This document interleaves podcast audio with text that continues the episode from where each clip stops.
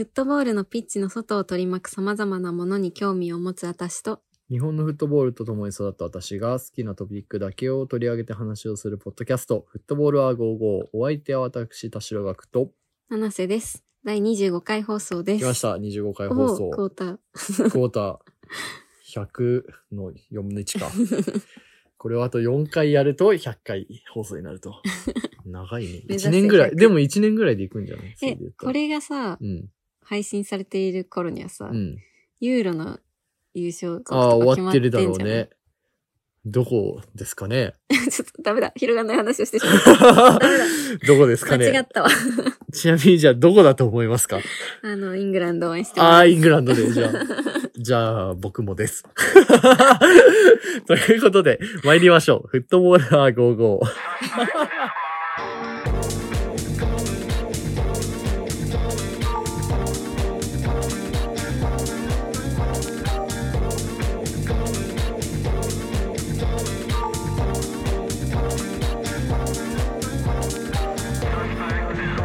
改めまして、七瀬です田。小学です。この番組はフットボールに興味を持つ私たち二人が好きなフットボールの話題について語るポッドキャストです。毎回気になるトピックを選び、それについての話をしていく予定です。ああ、よかった。3テイク、3テイクぐらいやりましたよね。過去一短いオープニングの後に、この番組はで2回ね、噛んでますもんね。噛んでる。そういうことです。ということで、はい今回も私たちが選んだトピックに基づいてお話をしていこうと思いますということなんですが、はい。今回はですね。えー、パチモンです。いいね。パチモン。パチモンの、えっ、と、ユニフォームですかね。そうです。パチモンのユニフォーム、コピー品を取り上げてお話をしようということで、まあ、なかなかね、我々みたいな、協賛がついてない、まあ、口が悪めみたいなパーソナリティじゃないとこんなテーマは取り上げないじゃないですか。確かにナイキとかアディアスついてたら無理か、これ。いや、無理っすよ。そっか。そうっすよで、あ、だからか、私さ、うん。結構パチモンの文化って、あの、フットボール界すごい、あります結構大ね。きい文化としてあるじゃん。大きい文化ですよ。全然記事とかさ、か日本語は出てこないね。な本当に出てこない。出てきても外国のやつとか。まあもちろん、まあ我々もいつか協賛がついたら、このエピソードは真っ先に消すわけなんですが。消しません。消すわけなんですが、まあちょっと、そう、パチモン文化っていうのが、いや、これはね、増資が深いなということで、へー僕は大好きなんですよ。面白い。ちょっと話したよね。なんかタイの話した時にさ。話したかも。タイでパチモンいっぱいあるみたいな。そうそうそうそあれう。大好きよ、私。そうなんですよ。で、パチモンが、その時は多分パチモンが文化を作ってんじゃないのっていう話をしたと思うんですけど、うんまあそれは変わっておらずですね。うんまあ今回は英語の記事を一個見つけたので、それがまあパチモンの要は世界で行われて何が起こってんの？今パチモン業界にインダストリーにっていうのを簡単に話をした後に、はい。まあタイの話もそうですけど、まあ世界中でどういう扱いになってるんですっけ？パチモンってみたいな。てか、うんそもそもパチモンって何？みたいな。どっからパチモンになるの？みたいな話。パチモンって言葉も不思議だけど。いやいや、ほんとっすね。パチモンって何ってい偽う。物ね。そうそうそう。話をしていければなっていうところで、まあ、行きましょうということで。今回ですね、引用するう記事のタイトルが、フェイクフットボールシャツ、アラーミングインプルーブメント in distribution and design ということで、うん。まあ、簡単に言うとですね、うーん、まあ、ディストリビューションデザイン、要は偽物のフットボールシャツの流通と、あとはデザインの向上について、警告を施した方がいいんじゃないですかみたいな話なんですよ。これは否定、タチポン、もちろんパチモンにはうん否定的な記事ではある,、まあそうですね。否定的な記事ですね。なるほど。そう。ただまあ、難しいんですけど、捉え方によってはこれをピックアップしてる時点で肯定的なんじゃないかっていう説もあると いうことで、はい。まあちょっと簡単に要約を説明しますけども。事実をね。そうなんです。。あの、うん事実をね、意まあ、ここの記事では3点述べていて、えーまず1点目がソーシャルメディアの発達によって、偽物のサッカーシャツが、まあ、大幅に増加していることが分かっていますっていうことで、うんまあこれ多分はな紐解くと増加してるというよりは我々の目に簡単に映るようになっているということだと思うんですよ。っていうことはどういうことかというと、まあ今までは露店だったりとか、要はその屋台みいたいな。屋台みたいなところで売られてたのが主流だった偽物のフットボールシャツというのが、うんまあ、ソーシャルメディアの発達によって、まあ、我々が簡単、インスタントに見ることができるようになってますよっていうところ。なので、シャツ自体の数が莫大に増えたというよりは、まあ、見える場所が変わったっていうことですよね。うん多分増えてもいるんじゃないかな。その私ネットの通販とかでも見るから、うんいやパチモン。アリババのやつとかね、超見るよね。なんか、それこそ東南アジアに行かないと買えないパチモンがさ、今うんネットで手に入ったりするから。そうそうそう。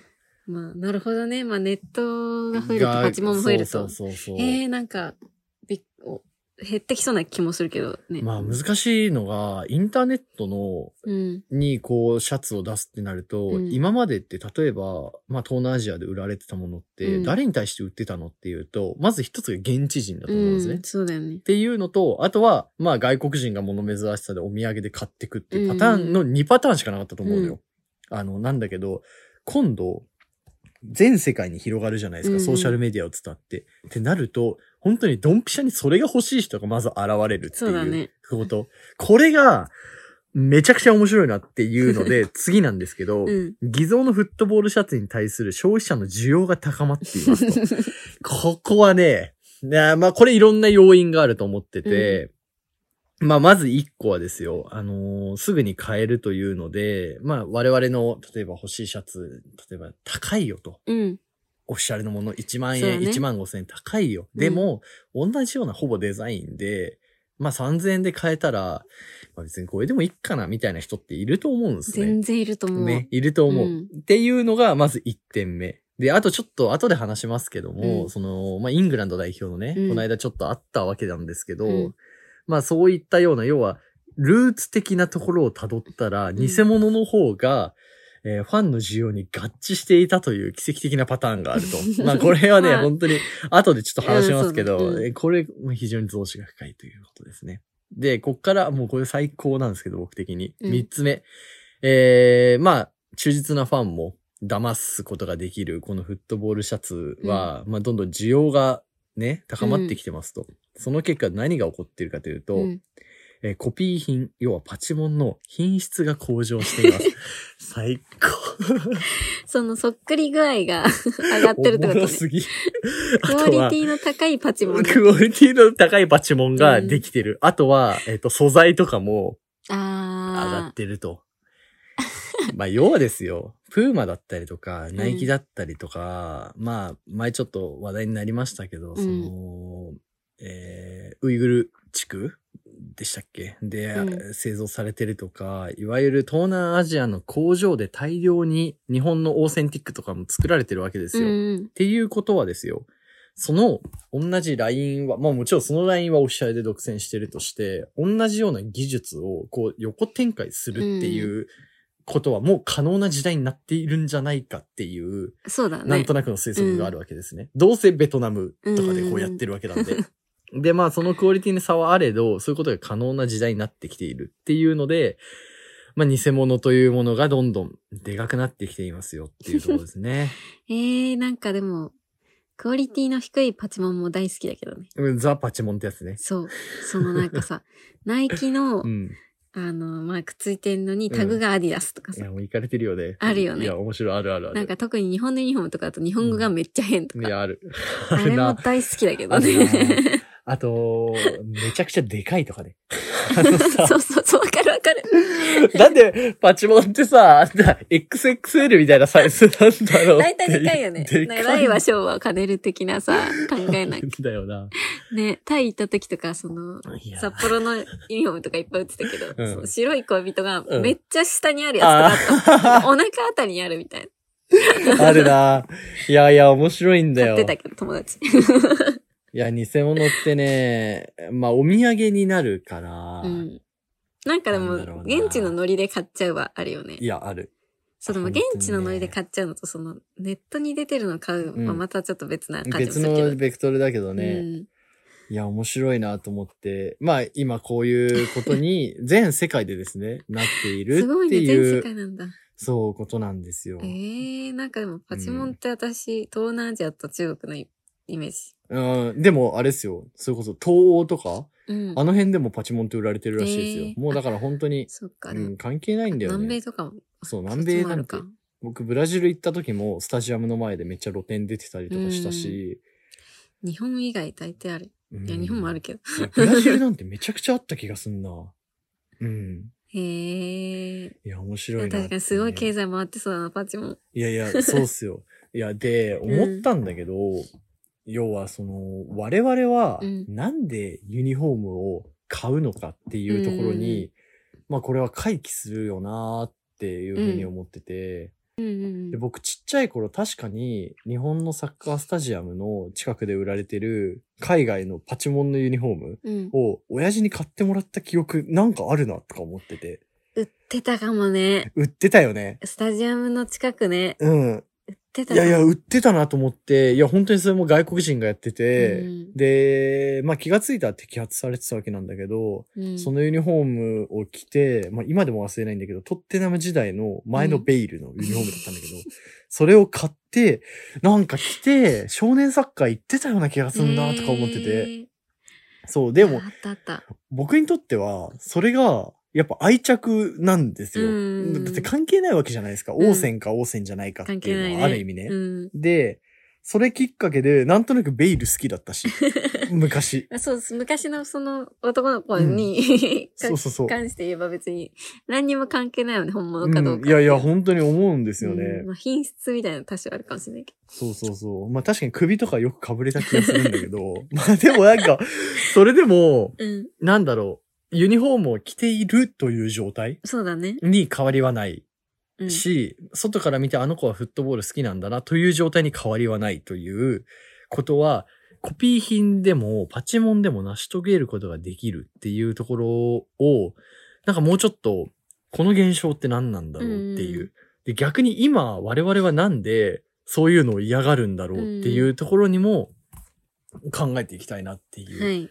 今回の回なんですよ。で、やっぱり、その中で、まあちょっと面白いなっていうのは、小ネタでしかないですけど、まあイングランド代表のこの間の騒動ですよね。ね、これはがヤフーニュースに載ってましたからね。うん、あるなと思ってて、あれは、要はイングランドのエンブレムに3匹のライオンですかあれは。うんライオン、うんがいてて、で、ファンはやっぱそのマークを大事にしてるわけじゃないですか。で、えーまあ、ナイキがこう入っていろいろデザインをやったりとか、うんまあ、革新的なクリエイティブを作ってる中で、うんまあ、一部のファンから、そういうのが我々は欲しいわけではなくて、まあ、ライオンが入ってる、要はエンブレムがついてるユニフォームが欲しいんです、みたいな、まあ、そのマインドがあるとうん。いうところで、パチモンのユニフォームを、まあ、購入するっていう動きが一部出たっていうそうだね。解釈でいいですかね。偽物うんのユニフォームの需要が高まって、高まってる。まあその原因を紐解いていくと、まあやっぱり大事なのはエンブレムであってナイキのロゴじゃないよねっ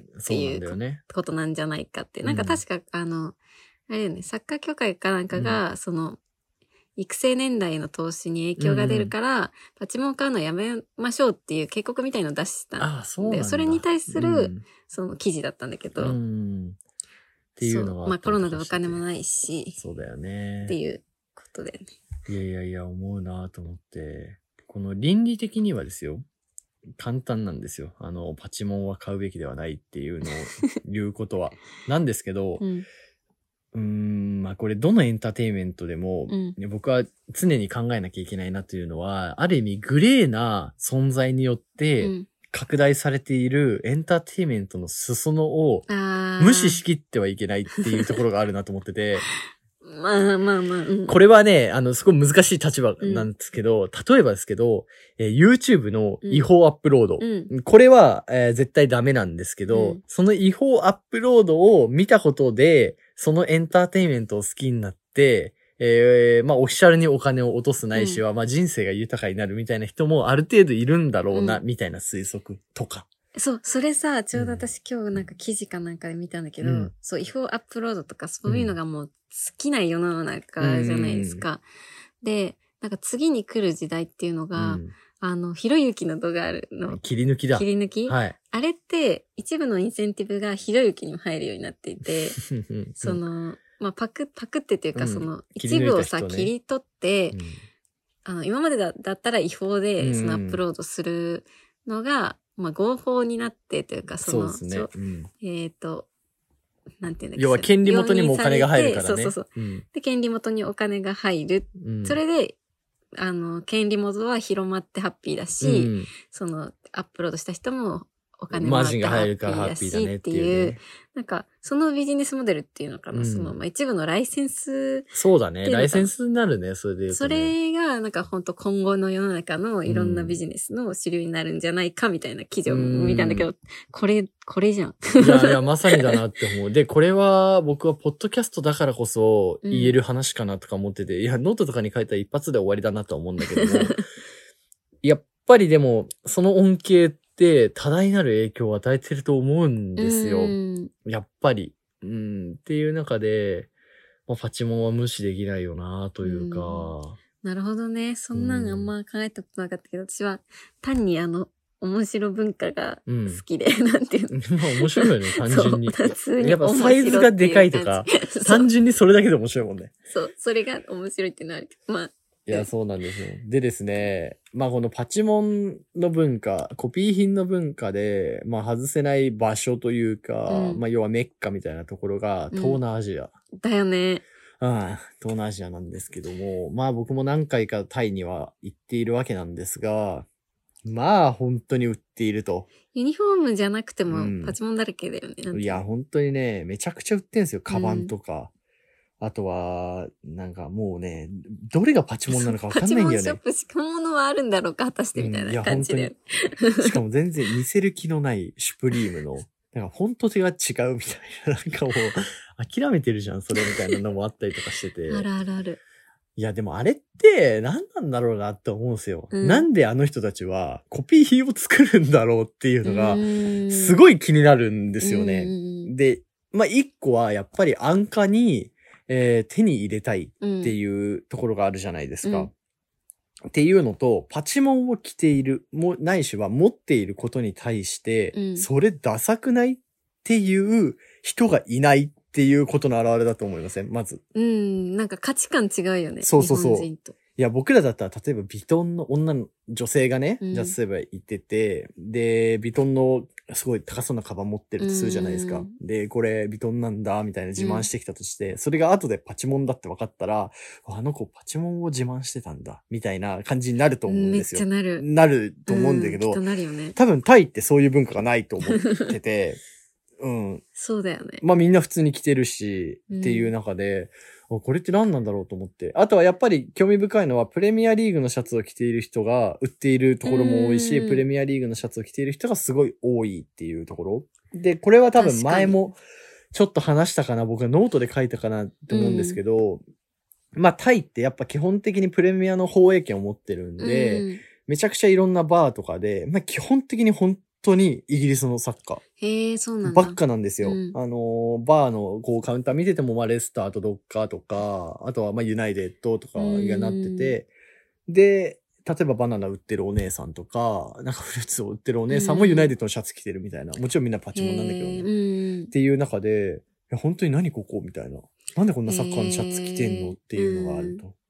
で、まあ、まあこれはなんで東南アジアでサッカーシャツが流行ってるか論にもつながるんですけど、うんあのー僕が思うのは、やっぱりプレミアリーグの放映を持っているっていうことが、タイの中での一個のステータスなのかなとか思っていて、ああ、そう、プレミアリーグというものはまず高貴なものはい。として扱われている。これは多分ね、シュプリームと同じレベルで扱われてるんじゃないかという完全なブ推ランド測。力がめちゃくちゃ高い。ブランド力があると。うん、で、そのブランド力のコピー品なら、まあ、ちょっとここは僕には理解できないんだけど、コピー品でもそれを着ているということは、良しとされてるというか、うん、みたいなことがなり、まかり通っているとうん。いうこ感じなのかなっていうのはちょっと思うんだよね。なるほどね。まあ、そうい、そうだうよね。ん。で、やっぱり意外と着てんのはみんな現地の人が多い、うんプレミアのシャツとかも。はいはい。僕もなんか外国人がお土産程度にパッて買ってってんのかなと思ったら、やっぱ普通に現地の人が買確かにってる。着てるようね。ん、で、着てる。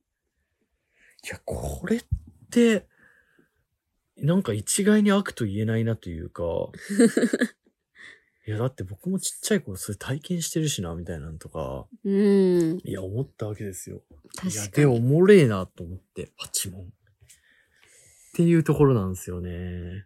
なんか、うん真似をするのが悪く、なんだ、うんいい文化みたいなのあるかもね。いや、そうかもねまあ、。特に中国とかもそうだ。ああ。どうなんだ。なんか、中国、まあアジアのそういうカルチャーで言うと、うん。えっ、と、韓国だったかな。韓国って、パリパリ？ああ、ちょっと合ってるかわかんないけど、パリパリっていう文化があるらしくてですね、これ何かっていうと、早く早くみたいな意味なんですよ。で、パリパリ、要は何かっていうと、例えばチーズダッカルビとか、うん。ホットグ？うん。みたいな、あるじゃないですか。うん、チーズハットクとかあるよね。みたいなやつが、こう、乱立するのってなんでかっていうと、この韓国のパリパリ文化があると。要は、一個流行りそう、いいものと思えば、うんみんなでパクって、それをもう文化にしちゃおうって、整える。ああ、チキンとかそうだよね。そうそうそうそう。う。っていうのが韓国にあると。で、韓国もやっぱそれなりにコピー品があるなと思ってて、やっぱりそう広がるのがすごく早い。う。うんん、っていうのがあると。で、えー、まあ、それで言うと、アジアってその嫌い僕あるなって思うんですよ。うんなんかどっかこのビジネスモデルとしてありそうだとか、これっていいなって思うのが、もう、うわって一気にスプレッドするみたいなのが、確かに。うん、ある気がするなと思って。うん結構日本は特殊だな、そうう考えるとん、そう考えると日本って結構石橋叩くじゃないです そうか。だね。しあとは。法律を気にするとか。うん。いや、あるなぁとか思ってて、いや、これ面白いなぁっていうパリパリ。へえ。でもね、うんパチモンはね、そう、そういう、まあ、文化もあって、あとはテクノロジーがやっぱ助けているっていうのがああ、まあもあるんで。もちろんね、クオリティ高いっていうのはそういうとこで。そうそうそう。まあ、あとは単純に売るチャンネルが増えたよね。うん e コマースできて、うんうんえーそれはあ Facebook るでもできて、そう、うん私さ、一個見つけちゃって、ええそう、東南アジアの屋台、屋台っていうか、うん。千葉のパチユニフォーム屋さんみたいのをネット上で見つけてしまって、あの、中国のアリババグループがやってる。アリエクスプレスってはい。いう通販アプリがあるんですよ。そこが、なんか最近お日本の女の子とかの間でもすごい安くて、可愛い服とかが届くって言ってうん。すごく流行ってる、流行ってまだなんか流うんうんうん行ってるのはシェインとかかもしれないけど、なんか裏ルートで流行ってるって感じのはいやつなんだけど、それは。そこでサッカーユニフォームって検索したらうんもう出てくる出ててくる。そうなんだよな。めっちゃクオリティ高いの。いや、そうなんだ。なんかね、そう難しいんだよな。あのーコピー品である以上は、オフィシャルを模倣してるじゃないですか。うんなんですけど、たまにコピー品って、オフィシャルがやってないデザインをちょっとエッセンスで加えたりするんですよね。確かに。で、それがめちゃくちゃいいみたいな。のがあった。りとかして。確かに。っていうか、イングランドのさ、その、ういつだっけ、96とかうんわかんないけど、昔のユーロのかっこいいやつ、シャツとか普通に出てくるからうさ、んあの、ヴィンテージで探すの、それすんごい難しいから、わかるな。なんか、ほパチモンでいいんじゃないかって普通に思っちゃうもんね、あれ。っうんいや、本当に思う。ていうぐらい勝てないけど。いや、あと僕聞いたのは、うん今、その、韓国だったり大陸のインフルエンサー、うん女性のインフルエンサーって、やっぱコピー品を買って、うんで、写真を撮って、まあ、タグを本物つけて、うんで、そのままもうすぐ、すぐ捨てるというか、もう本当に着るだけあー要は、それが可能になってる世の中。へえ、そんなことあるんだ。要は、インスタグラムで、これもなんかこの間記事見たんですけど、ごめんなさい、ちょっとソースがなくてあれなんですけど、インスタグラムで見る画像って、正味デザインが整ってれば、うん記事とかあんま関係ないというわかんない。次元に突入していると。ああ、見た目、確かにな、なんか、うん。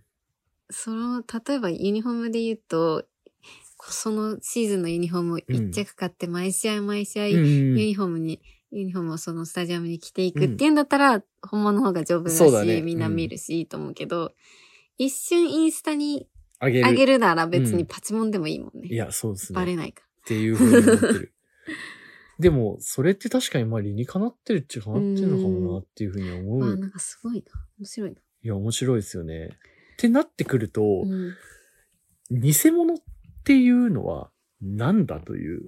それって、偽物、まあ偽物なんだけど、うんうんと、コピー品なんだけど、うん偽物かみたいなう論。それをみんなが欲しいと言い出したら、あ、それは偽物か本物かってことね。そうそうそう。偽物の中の本物じゃんみたいなのとか。まあ、でもさ、その、ね、その、何が違うかというと、うんその公式にお金が入るか入らないかだけじゃないですか。うんで、な、まあ、なんでユニフォームを着るかというと、うん選手と同じものを着たいから、うんその自分の好きなクラブの象徴を着たいからじゃん。でそれで言うと偽物でよくて。そうなんだよね。いや、っていうのと、あとは、まあ日本ではあんまないですけど、そのやっぱ所得の格差みたいなのがうん如実にあるわけじゃないですか。うん。で、やっぱりオーセンのユニフォームだと、まあ日本円で1万円ぐらい、うん例えば安くてね、だとして、偽物のユニフォームが1000円だとしますよ。っうん。てなった時に、まあやっぱりフットボールに、うーん、お金って関係ないと思うんですよ。所得が低いからじゃあフットボールを楽しめないとか、ユニフォームを着られないっていうのはやっぱり悲しい話なわけで、ってなってくると、まあ同じ柄で、まあサプライヤーはついてないにしても、うん。同じ柄で、えー、まあ模倣品要はコピー品を安価で買うことができるっていう状況が僕はグレーなんだけどフットボール文化を支えてるとうん。思う。んですまあね。仲間外れにしないっていうか、そうそうそうそうそう。SDGs で言うとこの誰一人取り残さないよ。うんまあ SDGs って言っちゃうとコピー品が本物みたいになってくるんですけど。あの、違います。今、言葉を借りただけなんですけど、そう SDGs だとは言ってないんですけど、まあ言ってたんですけど誤。解しないといただくと、SDGs で誰一人取り残さないっていうそうね、あの、目的があるんですけど言、葉だけ借りてくるとね。その、うそこの言葉だけ借りてくると、その手助けになっているのが、模倣品っていう可能性はあるよねって話だよねそう。そうそう。いや、だからテレビの違法アップロードも、まあそういう次元っちゃ次元だよなと。ううんん。まあ本当になんか、それをね、するべきなんだけどね。そう、ユニフォームってすごい高いじゃないですか。うんで、そこにやっぱファンは怒るっていうのは全然普通のことだとは思うし、なんかね、その誰一人取り残さない仕組みをやっぱどう、クラブ側が作んない限りは、うん。偽物っていうのは絶対に需要があるというか。そうですね。なんかそういうのを見てると、いつかフットボールコミュニティというか、スナップ団体でも、うんそのフェイクだけを集めてうん写真を撮るっていう、まあ皮肉を込めた意味で、うん。なんかそういうのは出てくるかもなっていうのはなんとなく思いますようねん。あとは見たいし、そういうの。それはちょっと見たい。ね。3ヶ月ぐらいでバンされそうだけどね。っていうところがフットボールシャツ。はい。まあ、なんですよねあの違法ではあるんで。そうですね。いや、もう本当にベースは違法ですよ違。法です。うん。違法なんだけど、違法が生む尊い文化っていうのを、まあ考えようよみたいなところ。まあ本当にポッドキャストでしか話せないね。こんな感じかな。なんかこういう、こんなに面白い、うん。あの、偽物ユニフォームあったよっていう話を私は聞きたいかも。うわ、むずいな偽物シャツね。あの、結構あるよね、変なやつ。いやまあでも最近そう、クオリティが上がってきてるせいで変な偽物ユニフォームがあんまりないって。なんかそのスポンサーが全然違うとかたまに見るな。ね、あとまあ、刺繍が刺繍じゃないとかね、プリントになってるとかね。そあるある。れはあるかっていうかさ、だってさ、そうだ、思い出した。2年前ぐらいのうん日本代表のユニフォームも、も。うん。あの、ヒョウ柄の方。ヒョウ柄じゃない、あれなんて言うんだっけ、迷彩柄か。そう、のアウェイユニ、アウェイユニ。あーもう、白に日本では売られてないのに、なぜあか、アジア予選に行ったうん。タイではコピー品が作売らられてれてで、サポーターがみんなそのアウェイのユニを着てて、で、やっぱテレ朝とか抜くじゃないですか。ね。なんだけど急にこう、フェード、ほわっつって、あ、そんなになったんだ。そうそうリークからなんか作ってったのがあったんだよね、そうそうそう。ね。みたいなのがあって、なんか、確かに面白い。良くないこと良くないことなんだけど、そういう現象も起こってるなっていうね、のがあって、はいそう、まあ偽物はね、いろいろあると思うんですけどね。うんそのまあ、取り締まりとかもまあ、厳しくなったりとかも。いや、そうね。ありそうだけどでも私は一個、物を申したい偽物がある。ああ、やばい。いいですか？本題ですよ。本題ですか？あ、これ日本の話なんですよ。え日本はこんなに偽物に厳しい文化があるのに、あの、クラス T シャツは何なんですか？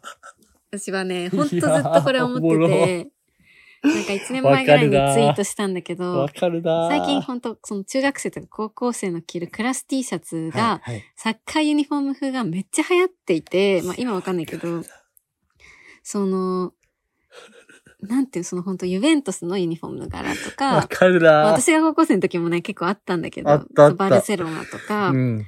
で、あれはうん。偽物なんですよ。その、私、こんなに流行ってんだからなんか仕掛けがあるのかって調べたことあるんだけど、全くそんなことはなくて、ただの偽物を業者が作っているっていうだけで、で、めっちゃ面白いのうが、うまださ、まあ、イベントスのパチモンとかさ、うん。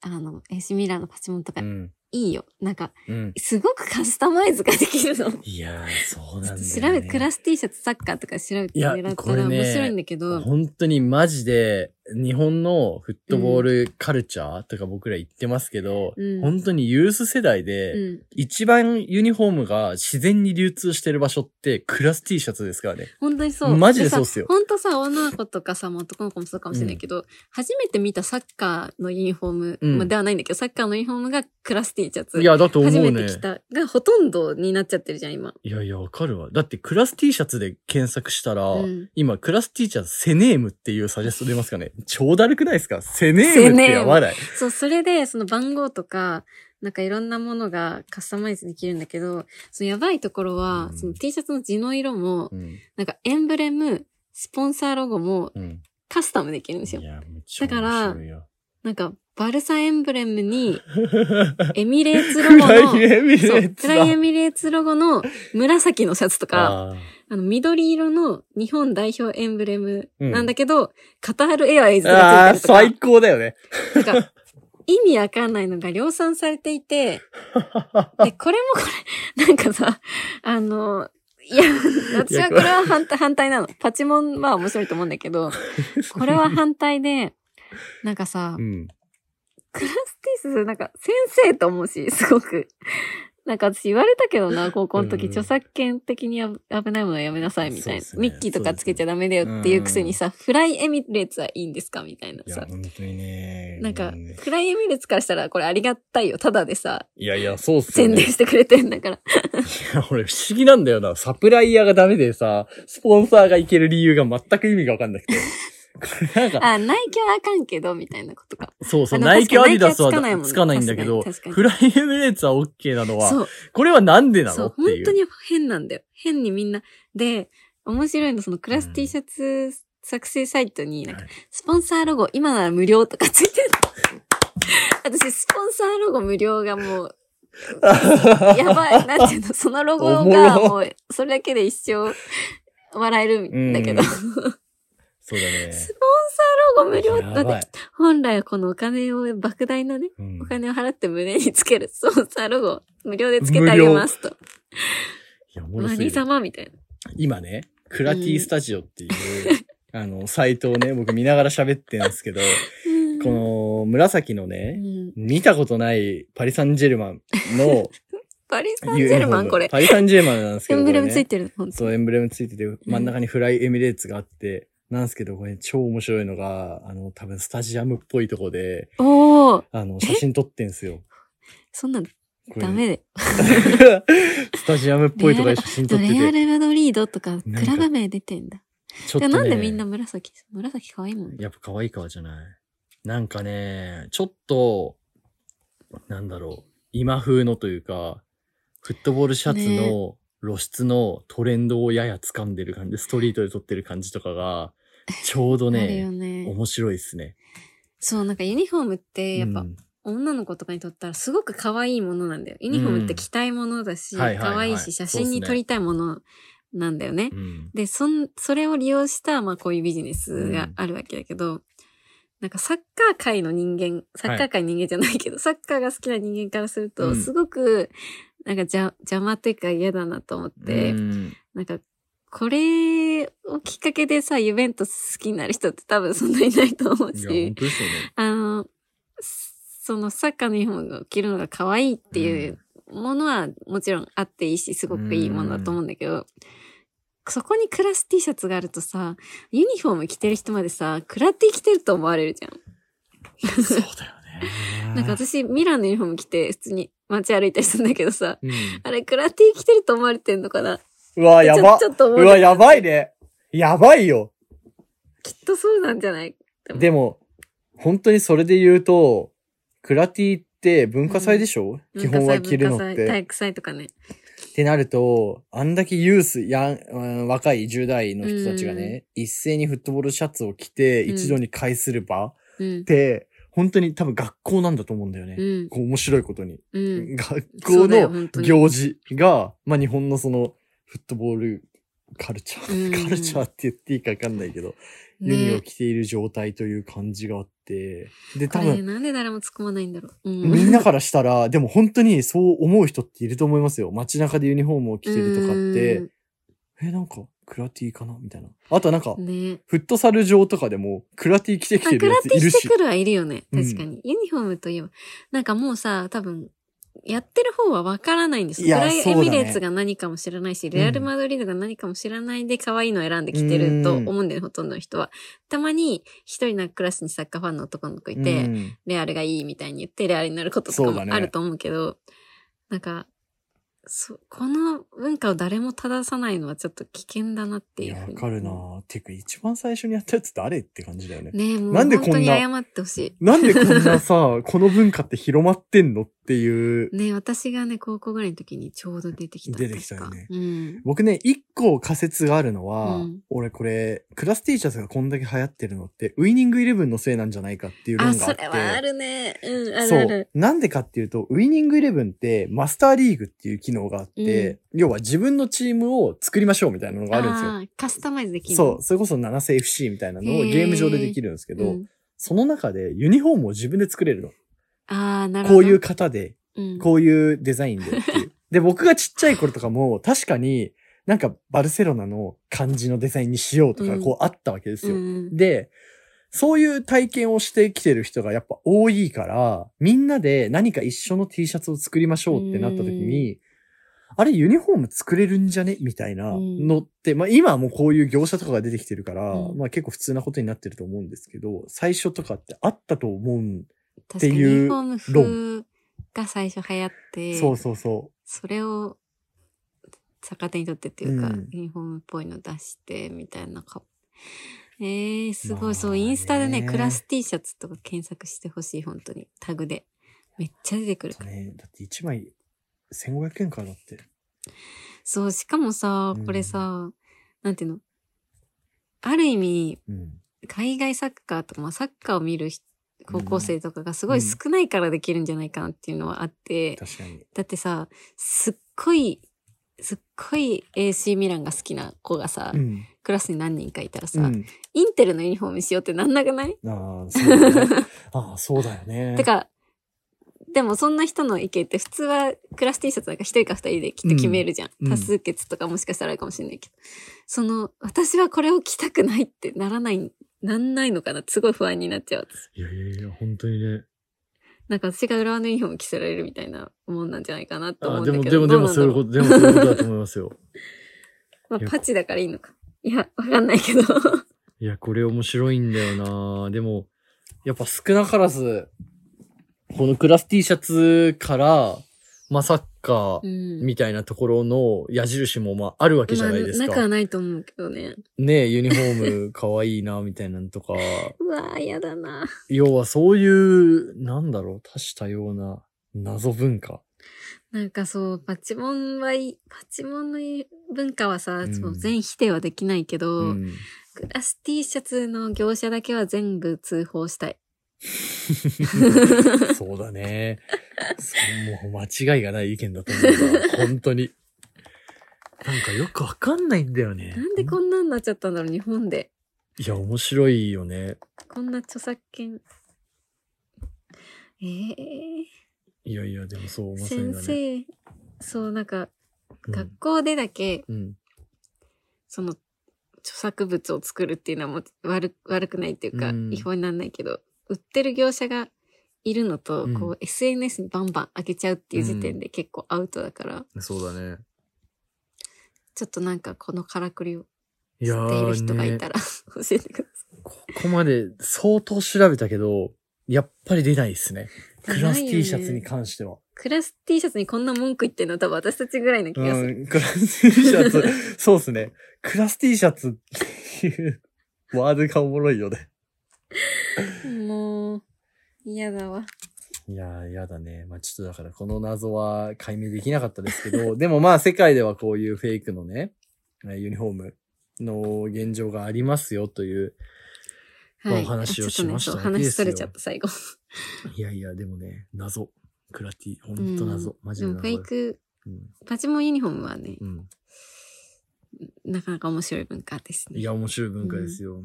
やっぱり、何が面白いって、それを売って生計を立てている人がいるというところが 僕が一番面白いかな。まあそうだよね。うん確かなんかフットボール文化とかって、じゃあ何なんだろうって思った時に。に、うん、イリーガルを、やっぱどう考えるかみたいなところってやっぱあると思うんですよ。うんまあイリーガルって例えばですけど、フーリガンみたいなとこもそうだと思うし、うん、まあ昔良かったけど今ダメっていうとこもそうだと思うし、っていう中で、まあパチモンってやっぱ一個タブーとされてるじゃないですか。うん。うん、なんだけど、おそれを、やっぱ真剣に考えてる人たちがいるというか、それをうどうやって売ろうって考えてる人もいるだろうし、うん、何なんだこれって思いますよね。一体何なんだっつって。でも、ファンを増やすためには、まあ考え方変えてですよ。ファンを増やすためとか、裾野を広げるっていう意味では、やっぱライトな商品を作るっていうのが、一個明確にありなんだなって僕は思うわけですよ。うん。やっぱ王線1万円、レプリカ7000円とかじゃなくて、うんなんかもっとよ、要は、もっと下をやんないと、安ね T シャツみたいなのそうそう作るとそか。う、やんないとやっぱり買えない人もいるし、まあねだっ。て買える人はオフィシャル買うんだからっそうだね。なんかどうなんだろうな。て思うんだよね。ユニフォームな。まあ、うんか、本当にもう無視するかしかないです。そういうものを、コピー品を作られてるとして、その人たちがこう大人になってクラブをにお金を落としてくれるまで待つみたいな。なんかそういう、あ、な、なんだろうね。難しいけどね。うん。ちょっとこれは結論付けられない。そうそうそう。うんっていう回でした。はいいや、面白かったですね。面白かった。フェイクの話。いや、そうなんです。まだまだいっぱいありますから、フェイクは。靴だってあるしね。あるね。靴とかね。確かに靴だっ。てあるしさ。まあ、それだけ大きい産業ってことですよ。フットボールが。まあ、ただちょっとクラティはおもろいねっていうところで。クラティはね、うんみんなでもインスタで一回調べてほしい。クラス T シャツ 面白いの本当に出てくるから。そうだね。うん。ちょっとあのーむちゃくちゃだなって思うよね。一回笑って、だんだんイライラしてくるから。健全だと思います。はい。まあ、そんなこんなですかね。はい。お時間でございますということで、概要欄に我々のインスタグラム貼っておりますので、ぜひチェックしてください。ストーリーズでのシェアも嬉しいですということで、はい。ストーリーズのシェアめっちゃ嬉しいです。ストーリーぜひタズのシェア、グをつけて嬉しいですと。最近よくもらいます。あ本当に？シェア、うんえー、私見れい。ないから、ちょっとアットマーク 7FC お願いします。いやいや、そう、つけてください。そうなんですよ。僕は、鍵垢にしちゃったんで、わけあって。そうか、そかそううそうそう。はい。あれができないので。ぜひぜひぜひ、よろしくお願いします。そうだね。そんな感じかな、今日は。はい。じゃあなかったっ、け？ないねそんな感じです。はい。また次回のエピソードでお会いしましょうあ。りがとうございました。